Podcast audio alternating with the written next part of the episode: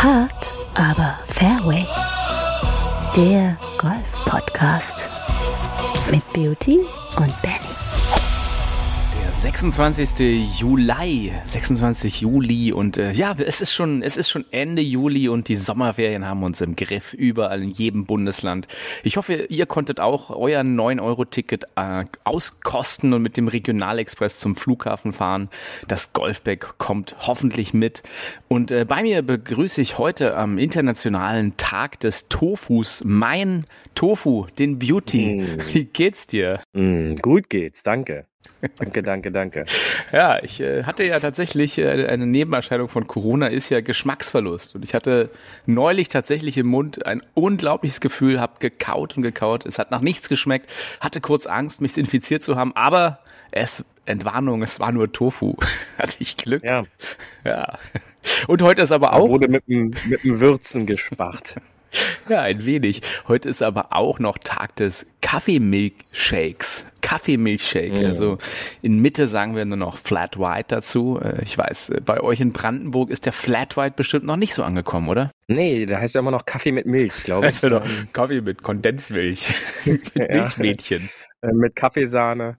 Ähm, und ja, der Flat White, äh, der sagt mir aber persönlich schon was. Ja. ja, natürlich. Du bist ja auch ein Mann von Welt hier von unserem Podcast. Da muss man natürlich ferngereist sein und auch die aktuellen Trends kennen in der Hauptstadt. Für alle da ja. draußen, ihr lieben Huffis, der Flat White ist nichts anderes als ein schnöder doppelter Espresso mit ein bisschen weniger Milch, äh, ein bisschen weniger Wasser beim Kaffee. Ähm, also doppelter Espresso-Shot, leicht verkürzter Kaffee quasi. Normalerweise hat man das 1 zu 15 Verhältnis beim Espresso. Das wisst ihr ja natürlich als Kaffeeliebhaber.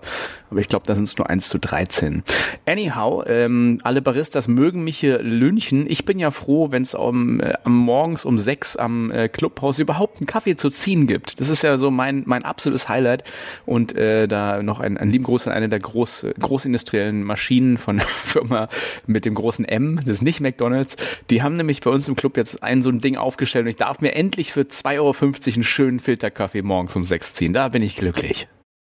Ja, aber das äh, ist ja für die meisten schon zu schwer, sowas äh, aufzubauen, beziehungsweise irgendwie auch in Angriff zu nehmen, weil ja irgendwelche Gastros teilweise erst so gegen Nachmittag öffnen, wenn sie öffnen. Ja, manche lassen ja dann die Laden auch ab und an mal zwei, drei Tage in der Woche zu. Ähm, das ist natürlich dann immer schwierig, ja, äh, wenn man dann so ein Frühspieler ist äh, wie du, ähm, da seinen verdienten Kaffee äh, im Club zu holen. Ähm, eigentlich leicht verdientes Geld, äh, verstehe ich selber dann immer nicht so. Ähm, aber ich greife dann auch oftmals auf die Variante äh, Togo auf dem Weg äh, zum Platz. Und äh, ja, die gute Togo-Bohne aus diesem afrikanischen Land. Das, Togo, ne? Klasse. Die es, beste. Bohne ist dieser Togo-Kaffee, richtig. Ja, wenn wir vom Kaffee reden, ähm, kann man ja auch nicht mehr wirklich von der äh, Variante Stenson jetzt äh, anbieten auf europäischen Golfplätzen. Ich glaube, das äh, immer noch bestechende Thema der letzten Tage. Ähm, und ich glaube, ähm, jetzt hat sich mittlerweile jedes Medium schon dazu geäußert. Äh, dann sind wir jetzt eigentlich auch noch da, unseren Senf dazugeben zu müssen, oder Benny? Der Iceman, ja, Eiskaffee. Ich mag Eiskaffee und der hat ja auch so diese tollen Sonnenbrillenkollektionen. Ich werde die erstmal demonstrativ absetzen, die Stanson Sonnenbrille. Ähm, dann es geht natürlich nicht Jetzt äh, kann er nicht mehr mein Captain von meinem Ryder Cup Europe Team sein. Ich weiß, dir ist es Wurst als alter Ami-Fan.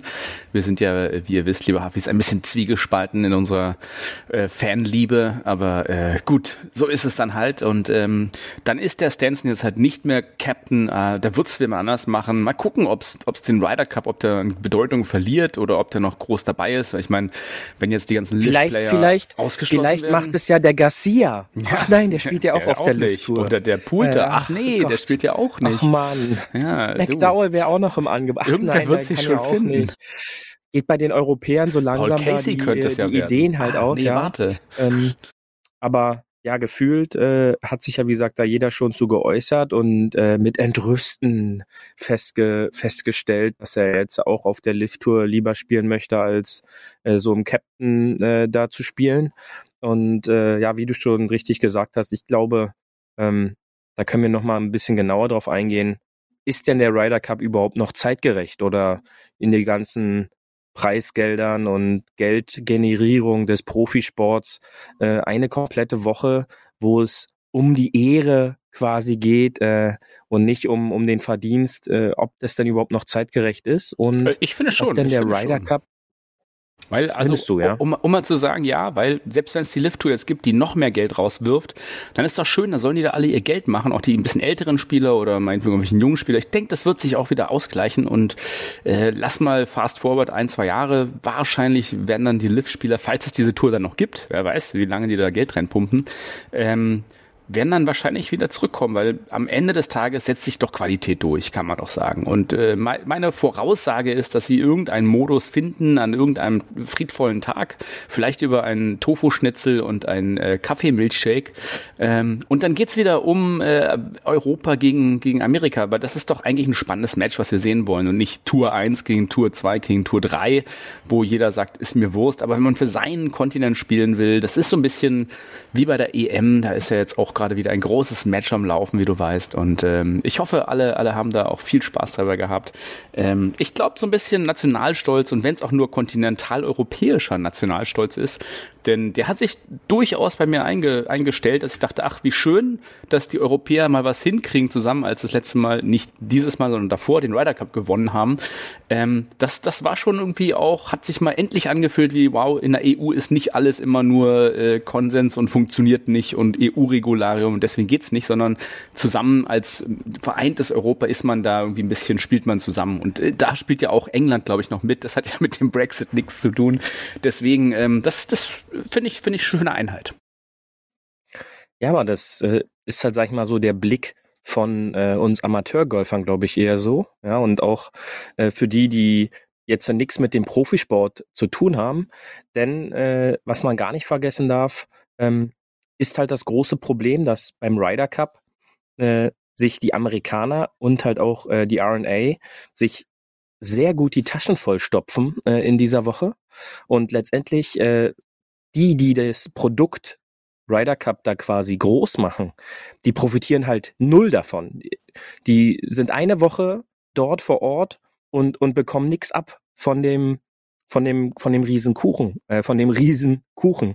Und äh, ich glaube, dass äh, dieser Punkt halt in der ganzen Diskussion, die gerade stattfindet zwischen DP World, PGA Tour und auch der Live Tour, glaube ich, auch ein festliegender Punkt ist und auch dieser Hauptdiskussionspunkt, den halt auch so ein bisschen Martin Keimer äh, versucht hat anzukratzen bei diesem ja schon skurrilen Interview bei den BMW Open in München, ähm, wo es darum geht, dass das gesamte Produkt Golf, wie es gerade verkauft wird und wie es halt auch angesehen wird, ähm, wird dieses Produkt Golf versucht, ohne die produktbildenden Positionen, in dem Fall die Spieler natürlich, ähm, auch so ein bisschen in eine Ecke zu schieben. Und äh, ich glaube schon, dass es dann den Spielern mittlerweile auch, die jahrelang dafür da waren, um dieses Produkt Ryder Cup so zu hypen. Und äh, wenn man das Ganze halt so vergleicht, ist es nun, glaube ich, auf europäischer Ebene schon gehypter als auf der amerikanischen Ebene. Ähm, dass die dann halt auch irgendwann sagen, äh, wir bekommen ja eh nichts davon ab und ich habe jetzt hier irgendwelche Verantworten, Verantwortungen in den in anderthalb Jahren. Ähm, ich muss dann hier ein Team mir raussuchen, muss irgendwelche Pressetermine wahrnehmen ähm, und bekomme dafür nichts, äh, dass er dann sich halt für diesen Schritt zur Lift-Tour äh, entschieden hat. Ähm, und es ist quasi, man kann es halt vergleichen, all die, die ihre, ihre Meinung jetzt mittlerweile in all den Medien schon kundgetan haben, die dürften dann halt einfach mal eine Woche komplett ohne Bezahlung arbeiten. Ich, ich wüsste dann nicht, wie dann das Geplärre dann wäre, wenn die dann auf einmal eine Woche durchbuckeln und dann nichts dafür bekommen. Wir wissen, äh, der Deutsche ist da sowieso immer sehr speziell, äh, auch in dieser gesamten Thematik äh, Neidgespräche und sag ich mal Neidgesellschaft. Äh, was sowieso mal ein schwieriger Punkt ist, äh, um mit Deutschen darüber zu diskutieren, was jetzt mit Spielern passiert, die auf einmal verdammt viel verdienen. Und äh, das ist, glaube ich, auch so ein Punkt, der, glaube ich, extrem äh, in Deutschland auch ein Thema äh, ist, ja. Ja, aber zum Glück ist ja der Ryder Cup null Deutsch. Zurzeit spielt, glaube ich, wirklich kein Richtig. deutscher Spieler mit. Ja, genau. So kann man es ja. ja sagen. Äh, ist ja ein internationales Ding, von daher ist da eigentlich die deutsche Meinung ja ziemlich wurscht. Und äh, ich könnte mir. Ja, aber trotzdem findest du halt sehr viele, die äh, sich da dahinstellen und dann mit Entrüsten drüber berichten, ähm, ihre Meinung auf den sozialen Netzwerken kundtun und äh, das quasi ein absolute Verrat und No-Go zum Golfsport darstellt. Und äh, das ist dann halt schon immer sehr interessant. Naja, du weißt ja, es ist ja immer, ähm, in, also deswegen haben doch die alten James Bond-Filme so gut funktioniert, weil es da halt immer die bösen Russen gab oder die bösen Nazis oder die bösen irgendwas. Eine klare, eine klare feindliche Zielgruppe äh, stärkt ja bloß den Pathos am Ende des Tages. Und äh, jetzt ist der, ist der Russe halt wieder salonfähig im James Bond-Film und genauso äh, kannst du halt sagen, die bösen Saudi-Arabier äh, oder die bösen Leute aus Nahost, die halt äh, jetzt jetzt diese unwürdigen. Der böse Greg Norman. Ja, genau. Ja, Diese unwürdigen Gelder aus äh, dubiosen Quellen, äh, das geht halt gar nicht, weil äh, das, das amerikanische und europäische Geld ist natürlich absolut sauber. Absolut sauberes, gutes, grünes Geld. Während, äh, ja, also, naja, da halt immer die Frage mit der Moral und der, der Zwiespaltigkeit. Wir haben ja auch schon, gab ja auch diverse Berichte, dass die PGA Tour natürlich auch nicht hingeguckt hat, wenn Geld aus China kam und Co. Also, das ist ja überall im Sport verteilt und da kannst du natürlich, äh, werfe den ersten Stein, wer frei von Schuld ist sozusagen. Von daher ist es natürlich jetzt leicht, sage ich mal, so diese einfachen Wahrheiten rauszubringen mit, äh, das sind alles Abtrünnige und die, ja, wir, die PGA Tour, haben sie groß gemacht. Aber ja, es gab, gab ja auch eigentlich nur als oberste Profitour die PGA Tour. Es gab ja keine richtige Konkurrenz. Die DP World oder European Tour war ja immer so ein bisschen zweitklassig oder so, ach schön, dass du da auch spielst, aber wenn du halt wirklich wer sein willst und der absolute Star, musst du halt auf der PGA Tour spielen und Major gewinnen, so. Und jetzt ist es halt die Lift Tour noch da, die so sich tatsächlich anschickt, da mal ein bisschen was anders zu machen. Äh, klar haben die halt Geld und kannst du sagen, ist jetzt nicht äh, die, die absolut vertrauensvollste Quelle, wo das Geld herkommt. Und ja, natürlich ist das Greenwashing da im Hintergrund, aber auf der anderen Seite, du, äh, konkurrenzbelebtes Geschäft heißt es doch so schön. Ja, und du siehst dann halt auch, was wir auch schon gesagt haben, ähm, da wird an einer Monopolstellung gekratzt, ja, und äh, schon wird in alle Richtungen versucht auszutreten und um sich zu hauen. Und äh, ich glaube, da ist der letzte Kampf ist da halt einfach noch nicht äh, vollendet. Und ähm, man hört ja immer mehr die Stimmen auch, die jetzt daherkommen, sei es ein Ernie Els, aber halt auch, wie schon letztens gesagt, ein Rory McElroy, die dann in irgendwelche Presserunden sagen, dass es doch schön wäre, wenn alle da mal an einen Tisch kommen. Ja, denn äh, wenn es halt so weitergeht äh, mit diesen Spieler-Announcen, ähm, in der letzten Woche waren es ja wieder drei gestandene Spieler von der PGA Tour, die jetzt zur Lift Tour gewechselt sind, ähm, dann frage ich mich schon, ob die mit diesen ähm, 54 Mann Feldern äh, da Bestand haben können auf der Lift Tour oder ob es dann, weiß ich nicht, 108 Spieler gibt und dann gibt's äh, drei Tage da und äh, die ersten drei Tage in der Woche spielen die und die letzten drei Tage mit einer Pause dazwischen die anderen oder dann halt 54 gegen 54. Also das ist halt schon interessant zu sehen. Also da werden Woche für Woche werden da Topspieler äh, an, an Land gezogen. Ähm, sicherlich auch welche, die ihr Geld schon verdient haben ähm, und jetzt, sage ich mal, in den letzten Jahren jetzt nicht mehr ganz so erfolgreich waren. Seepolter, Keimer und wie sie alle heißen. Ähm, aber nichtsdestotrotz sind das halt immer noch die Namen, die ziehen. Und ich glaube, wenn man die Wahl hat, ein Turnier zu sehen mit, mit diesen ähm, ja, älter werdenden Stars, dann, dann will man die trotzdem sehen. Wenn, weil in den letzten Jahren hatte man schon mal die Möglichkeit, diese Spieler so hautnah zu erleben und dann auch noch in, in diesem gebündelten Feld. Ähm, das ist dann halt schon was sehr Besonderes. Und es wird interessant zu sehen sein, wie, wie es zum Jahresende dort weitergeht. Und natürlich halt auch äh, die Zukunft äh, dieser Tour, wie das Ganze abgesichert ist. Ähm, ob dann irgendwann dieser Geldpool aufgebraucht ist oder ähm, ob da halt weiter das Geld fließt, weil es halt einfach ähm, Erfolg auch mit sich bringt. Und das ist ein, mhm. ein, ein ganz, ganz wichtiger Punkt, glaube ich. Ich glaube, so eine Thematik im Golf kannst du ja viele aufmachen. Es ist ja nicht nur jetzt Tour 1 gegen Tour 2, äh, sondern es ist ja immer so ein bisschen eine Ideologie gegen eine andere Ideologie. Und da muss man ja auch einfach nur mal auf die Trainer vielleicht gucken oder die Lehrmethoden, die es so gibt oder die es gab und in der Zeit sich entwickelt haben. Da gibt's ja dann wirklich auch so die eine Trainerfraktion, die das eine propagiert und sagt, dies und jenes ist äh, vollkommen korrekt. Und äh, da gibt's wieder die andere Fraktion, die natürlich dann sagt, nein, äh, alles Quatsch, Heuchler, äh, ihr habt ja gar keine Ahnung, denn äh, das äh, muss so und so passieren und guckt mal eher auf die Hüfte oder das ist wichtig. Ähm, jeder schart dann so ein bisschen seine Anhänger hinter sich. Da ist natürlich auch dann die Frage, ähm, wem kann man da vertrauen? Oder als vor allem anders kritisch gesprochen, als Amateur, woher weiß ich denn, ob mein Trainer, zu dem ich gehe, überhaupt Ahnung hat oder ob der nicht doch vielleicht äh, jemand ist, der, ja, der, der mir da irgendwas äh, beibringt, was eigentlich ja, da gibt's ja keinen Maßstab. Es gibt ja so nicht das Richtige und das Falsche, sondern es ist ja auch immer viel, viel im Kopf. Da ist natürlich, du kannst natürlich sagen, ja, ähm, biomechanisch dies und das ist richtig und das und das kann nur die äh, Wirbelsäule machen, aber am Ende des Tages erzähl, gehst du zum Pro, der eine erzählt dir das, der andere das, der dritte dies. Was sollst du dann glauben? Das ist ein bisschen ja fast so, dass du sagst, du hast diese drei Touren, welcher sollst du glauben? Und alle schreien halt am lautesten. Ja, ich glaube, das ist ein äh, ein passabler Vergleich.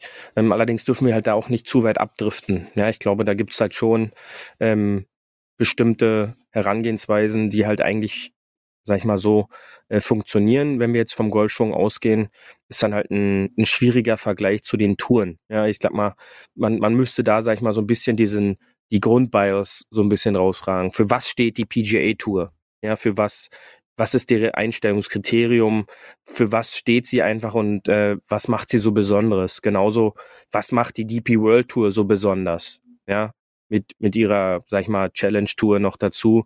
Was, was, was macht sie so besonders? Und äh, was macht äh, die Lift Tour gerade so besonders? Und ich glaube, was bei der Lift Tour halt einfach ähm, heraussticht, das sind halt drei Punkte. Das ist einmal dieses limitierte Feld, was dafür sorgt, dass es ein Non-Cut-Event ist, also dass jeder quasi die drei Runden komplett durchspielen darf und dass jeder letztendlich für seine Arbeit, die er dort getätigt hat, einen gewissen Ertrag ähm, mit nach Hause nimmt. Ja, ob, ob jetzt dieser Geldbetrag, lass mich mal dahingestellt, jetzt okay ist, das ist ja eine ganz andere, eine ganz andere Dimension, weil ich glaube, in, in diesem in diesem Jahr 2022 sind be bestimmte Bereiche im Profisport halt mit Geld sowieso für den Normalspieler gar nicht mehr anzufassen, weil, weil es einfach so unrealistisch ist für jemanden äh, zu verstehen, dass wenn man jetzt äh, vier Runden Golf gespielt hat, dass man dann letztendlich oder drei Runden Golf gespielt hat, letztendlich vier Millionen dafür als als als Siegerscheck bekommt. Ja, also das das kann man halt gar nicht äh, vor Augen haben, ja, was das bedeutet, wie viel Geld er quasi pro Schlag dann bekommen hat. Und äh, diese Punkte sind halt äh, sind halt interessant, ja. Ähm, kann ich diese Sachen so gegenüberstellen? Ähm, was macht jede Liga, sage ich jetzt einfach mal, für sich dort besonders? Und dann kann man halt noch mehr ins Detail gehen. Und da wird's dann halt sehr interessant. Ähm, wie sind da so gewisse Abfangbecken für Spieler. Ja, sei es jetzt, was passiert, wenn ich mich verletze? Ähm, bekomme ich irgendwelche Absicherungen von der PGA Tour oder von der DP World Tour?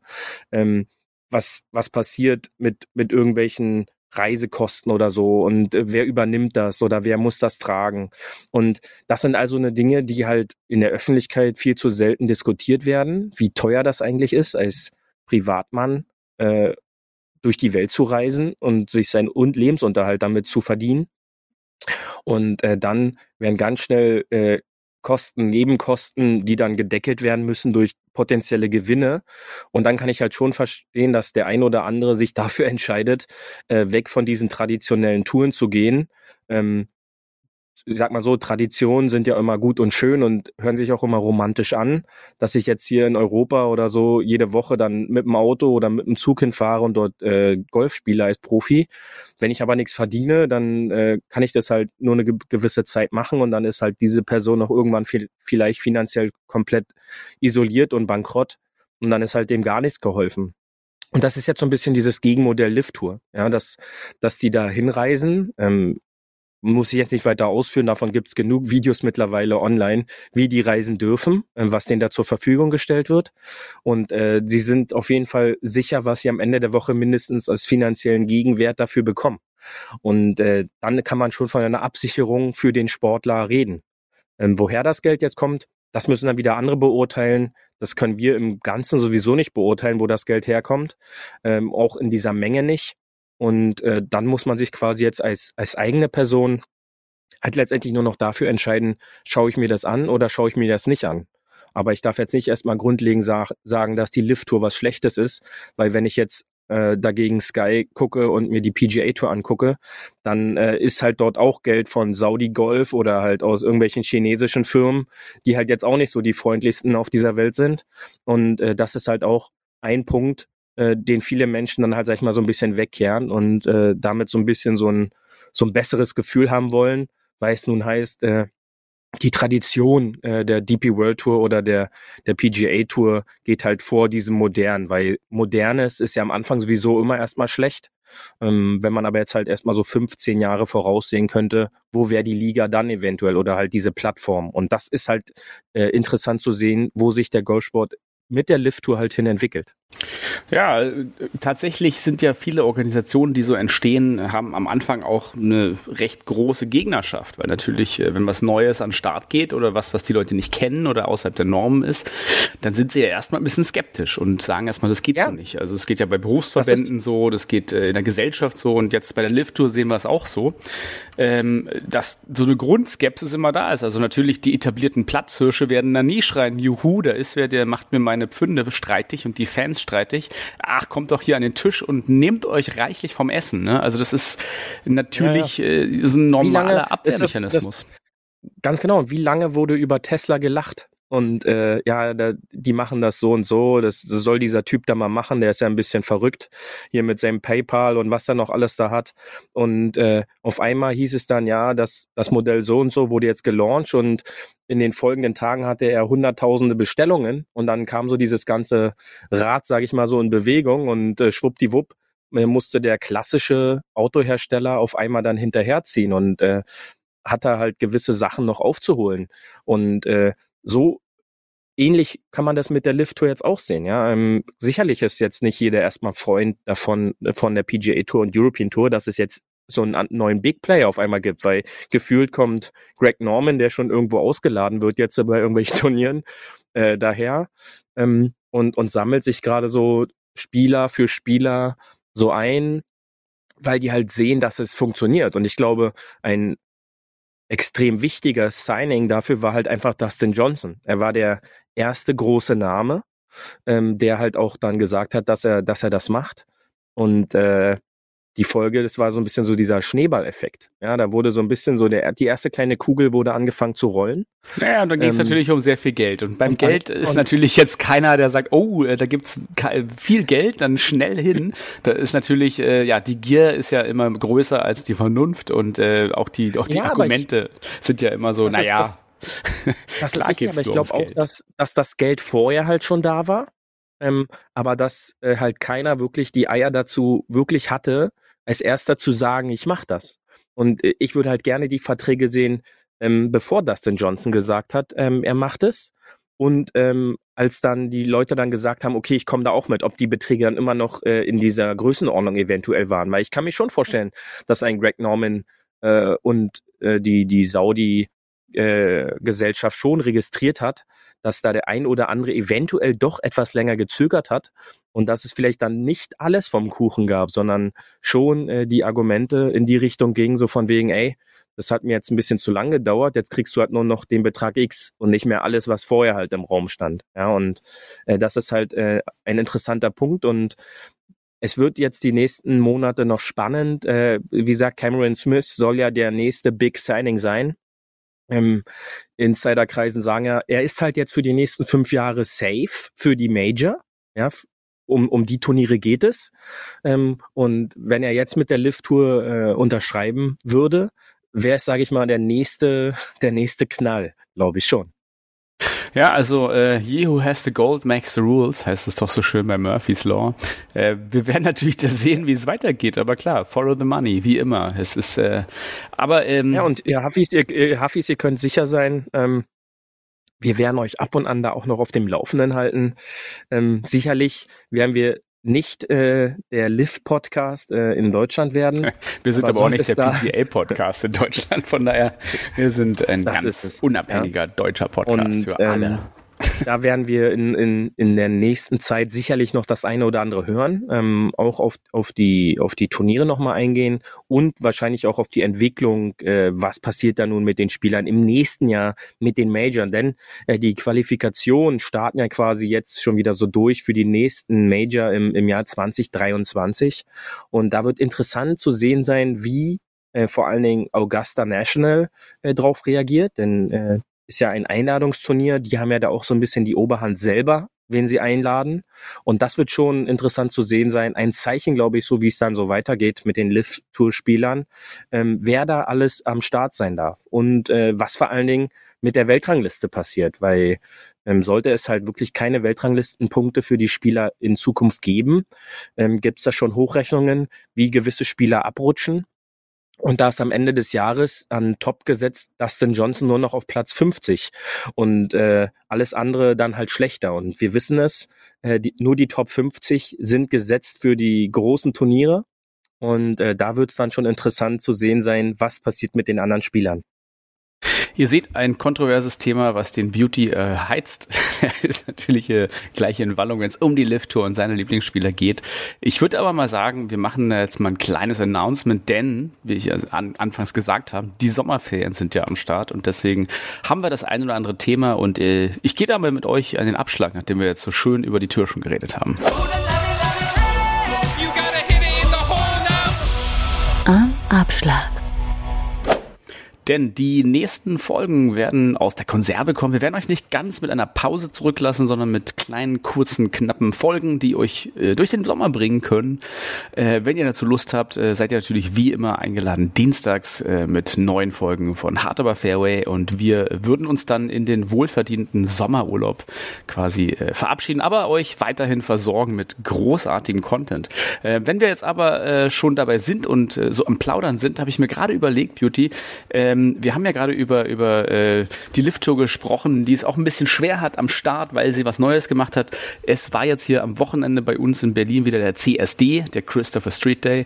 Und äh, da wollte ich auch nochmal hinweisen, gibt es äh, für alle, die interessiert sind, denn wir wollen ja ein möglichst breites Bild zeichnen von der Golfgesellschaft, ähm, immer jährlich, und zwar diesmal im September, also Ende September, äh, die German Rainbow Open. Und äh, das ist was, haben wir ja, äh, glaube ich, in der allerersten Folge schon gesagt, warum es das zu wenig gibt. Ähm, es gibt ja den, den, das Herrengolf und das Damengolf und das Seniorengolf, aber halt nichts dazwischen. So, und jetzt zum Christopher Street Day wollte ich mal hier für die LGBTIQ Community Beauty und äh, B steht natürlich für Beauty, ähm, auch hier sagen, es gibt die Rainbow deutsch-schwul-lesbischen Golfmeisterschaften und äh, die werden ausge, ausgetragen im Golfclub Hösel äh, in der Nähe von Düsseldorf. Also ähm, lieben Gruß an den Golfclub Hösel, da gibt's wieder was. Wer Lust hat, geht bei germanrainbowgolfers.com und informiert sich da mal. Äh, gibt's bestimmt das ein oder andere Turnier. Die Frage ist natürlich, ähm, von welchen Tees wird da abgeschlagen? Da sind wir doch wieder an der alten Diskussion, dass es nur in Deutschland hier Männer- und Frauen-Tees gibt und dass es ja eigentlich nichts mit dem Gender zu tun hat sondern mit der Spielqualität. Ne? Beauty ist doch so.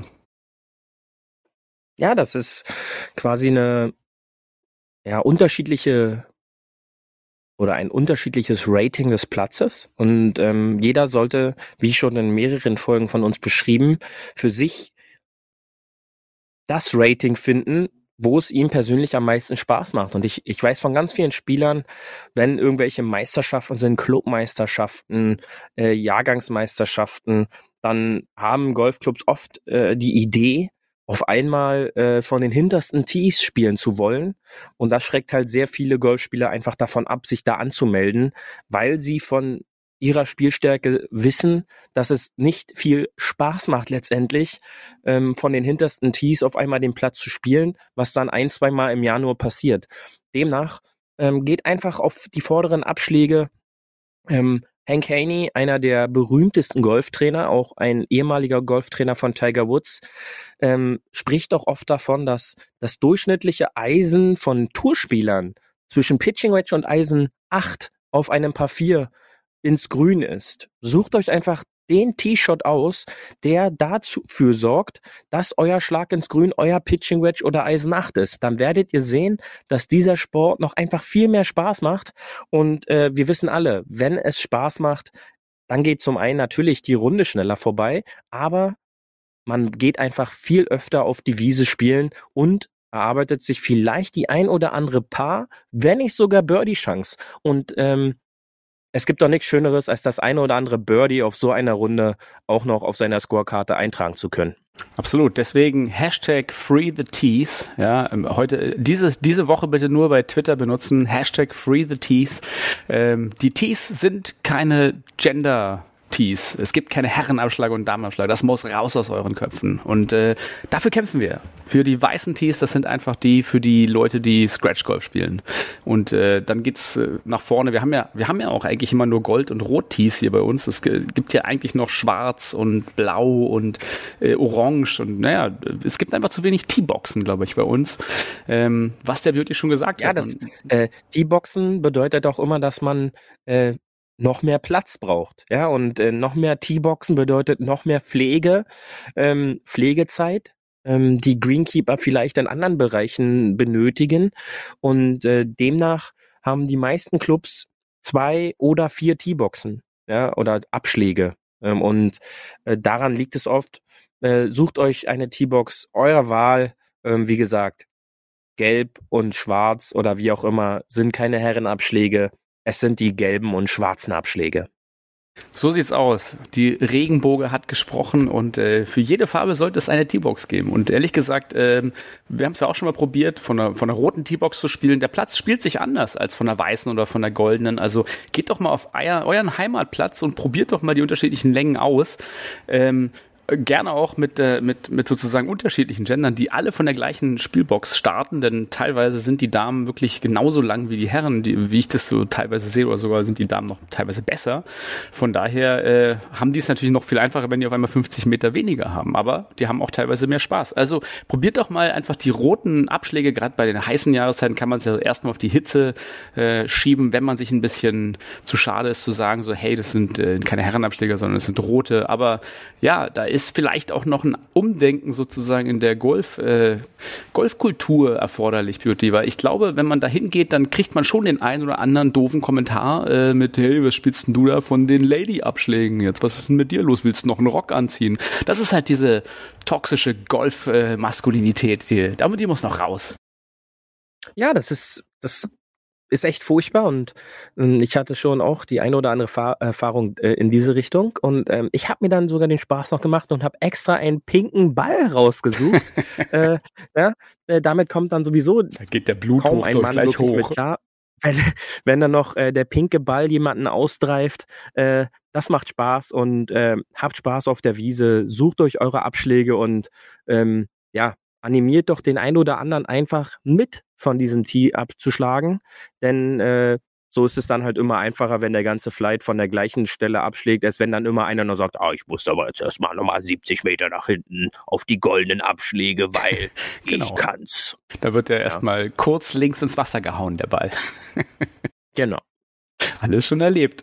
Ansonsten ist ja, die deutschen Golfplätze sind ja tatsächlich ein bisschen zu lang im, im internationalen Vergleich. Die sind ja gern mal drei, vier, 500 Meter länger. Ähm, haben wir auch schon mal berichtet. Von daher nehmt euch euch raus, geht auf die roten Abschläge und spielt doch mal den Platz und guckt mal, ob sich der Score signifikant ändert oder eigentlich ähnlich bleibt. Das ist nämlich immer eine ganz spannende Geschichte, finde ich, dass sich der Score ja gar nicht so schlimm verändert. Genau, und ähm, der große Vorteil ist, Plätze, die halt diese unterschiedlichen Abschläge haben, ähm, die sind dann halt auch unterschiedlich nochmal geratet. Das heißt, äh, der Slope und der äh, Course, das Course-Rating verändert sich. Dann könnt ihr euch vorneweg erst einmal für diese Abschläge euer Handicap anzeigen lassen oder den, den Wert geben lassen, was euer Handicap jetzt von den anderen farbigen Abschlägen ist. Und dann könnt ihr mal sehen, wie sich potenziell euer Handicap auch zu den anderen Abschlägen verändert. Denn ihr werdet sehen, klar, wenn ich kürzere Schläge ins Grün habe, habe ich normalerweise eine bessere Chance, ein, ein Paar zu spielen, was dann dafür sorgt, dass mein Handicap vielleicht auch von anderen Abschlägen eventuell sogar besser ist. Und mit dieser Nachricht äh, würde ich euch, weil wir haben ja gesagt, wir machen heute nur eine kurze Folge, das ist ja unser Running Gag der letzten Folgen, ähm, würde ich euch mal rüber auf Hole 19 nehmen, weil bei dir wird es schon dunkel, Beauty. Also komm.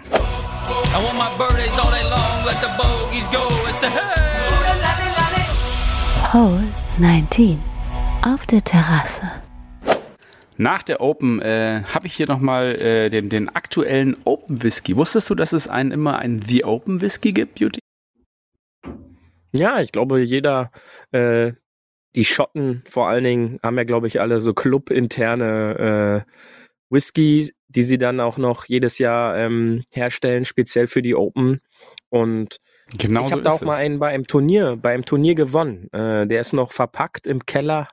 Äh, oh. Äh, der darf noch ein bisschen vor sich hin Darf ein bisschen reifen. Reifen, reifen genau. Dieses Jahr ist es der Loch Lomond, ähm, der speziell quasi die, ähm, ähm, wie sagt man, die äh, markenrechtlichen Gebühren zahlen durfte.